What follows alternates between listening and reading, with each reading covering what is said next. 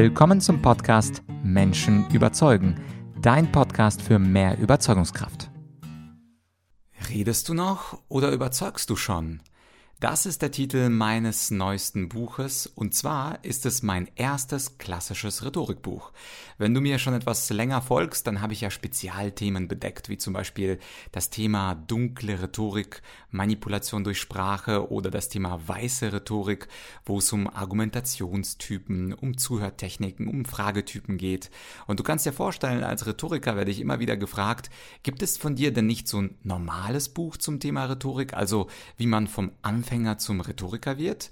Und die Antwort seit ein paar Wochen ist, ja, es gibt ein stinknormales Rhetorikbuch, was natürlich alles andere als normal ist, in dem Sinne, dass es eben nicht nur ein Buch für Anfänger ist, das ist Teil 1 des Buches, sondern es gibt auch fortgeschrittenen Tipps, das ist Teil 2 des Buches und am Ende des Buches bekommst du sogar die drei wichtigsten Rhetorikübungen der Geschichte. Und das sind Progymnasmata, Deklamation, Informationen und Debatten. Also alles in allem in 200 Seiten alles, was man über Rhetorik wissen muss. Und zwar ohne, dass du irgendein Vorwissen in der Rhetorik haben müsstest. Und es gibt natürlich auch Tipps von Platon, Aristoteles und den sonstigen Vertrauten, die zur Rhetorik was sehr, sehr Schlaues gesagt haben. Und auf diesen 200 Seiten gibt es unter anderem auch zwei Tipps, wie du spontan argumentieren kannst. Und deswegen möchte ich dir etwas aus dem Buch vorlesen, also aus der Mitte des Buches, aus dem Teil für Fortgeschrittene und mal schauen, ob du diese beiden Techniken des spontan Argumentierens möglicherweise auch schon diese Woche für dich nutzen kannst. Also lesen wir los. Die Wortklette. Die zweite Technik, die sehr hilfreich ist, wenn man spontan argumentieren muss, aber noch gar nicht alle Argumente im Kopf sortiert hat, ist es, sich wie eine Klette an ein ganz bestimmtes Wort der Fragestellung zu klammern. Stellen wir uns vor, jemand möchte, dass du kurz über Kindererziehung sprichst. Kurz ist hier das Wort, an das wir uns klammern könnten. Du kannst also völlig spontan und losgelöst vom Thema wie folgt argumentieren. Also kurz kann man sich zu diesem umfassenden Thema natürlich nicht äußern. Das Thema Kindererziehung ist ganz komplex, das ist vielschichtig, es gibt viele beteiligte Akteure, es gibt sehr viele gesellschaftliche Aspekte, es gibt viele Dogmen, die unsere Erziehung prägen. International betrachtet versteht man die Kindererziehung in jedem Land ein Stückchen anders.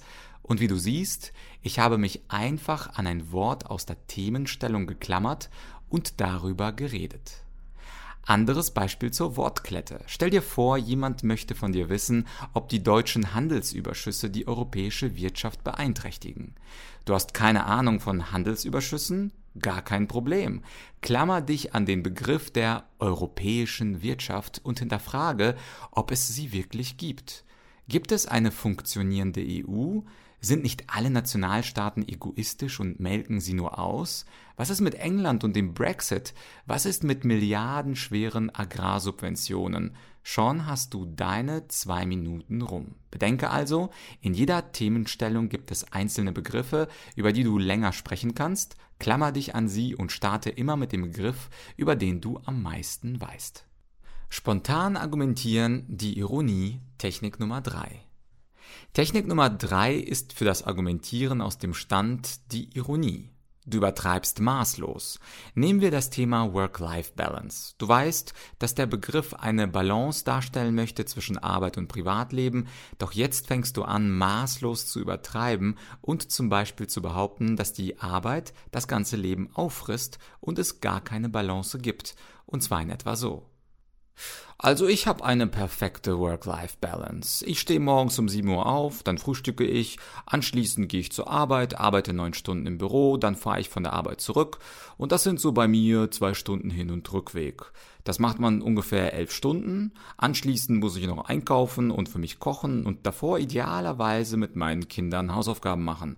Dann möchte meine Frau noch etwas von mir und zusammengenommen habe ich auf jeden Fall maximal eine halbe Stunde für mich, bevor ich um 24 Uhr tot ins Bett gehe. Wenn das eine Balance ist, dann ergibt dieser Begriff natürlich absolut Sinn. Du siehst also, ich habe in meiner spontanen Argumentation maßlos übertrieben. Auf ähnliche Weise kannst du natürlich bei jedem Thema in die eine oder andere Richtung übertreiben.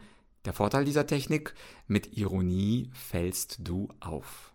Ja, das war also ein kleiner Ausschnitt aus dem neuen Buch Redest du noch oder überzeugst du schon? Und den Kern des Buches, den bilden natürlich die klassischen fünf Aufgaben eines sehr guten Redners. Da geht es um die sogenannte Inventio, Dispositio, Elocutio, Memoria und Actio. Und diese fünf Aufgaben des Redners, die waren schon vor 2000 Jahren bekannt und jeder fortgeschrittene Rhetor hat sie natürlich drauf gehabt. Aber keine Sorge, das ist der Hauptteil, Rhetorik für Fortgeschrittene, im Einstieg, im ersten Drittel des Buches. Da fange ich wirklich vorne an, und zwar bei den zehn Geboten der Rhetorik. Das Buch, was mich natürlich sehr gefreut hat, ist gleich in den ersten Wochen äh, Nummer eins Bestseller auf Amazon geworden, zum Beispiel unter anderem beim Thema Kommunikation und beim Thema Schlagfertigkeit und in vielen anderen Unterbereichen.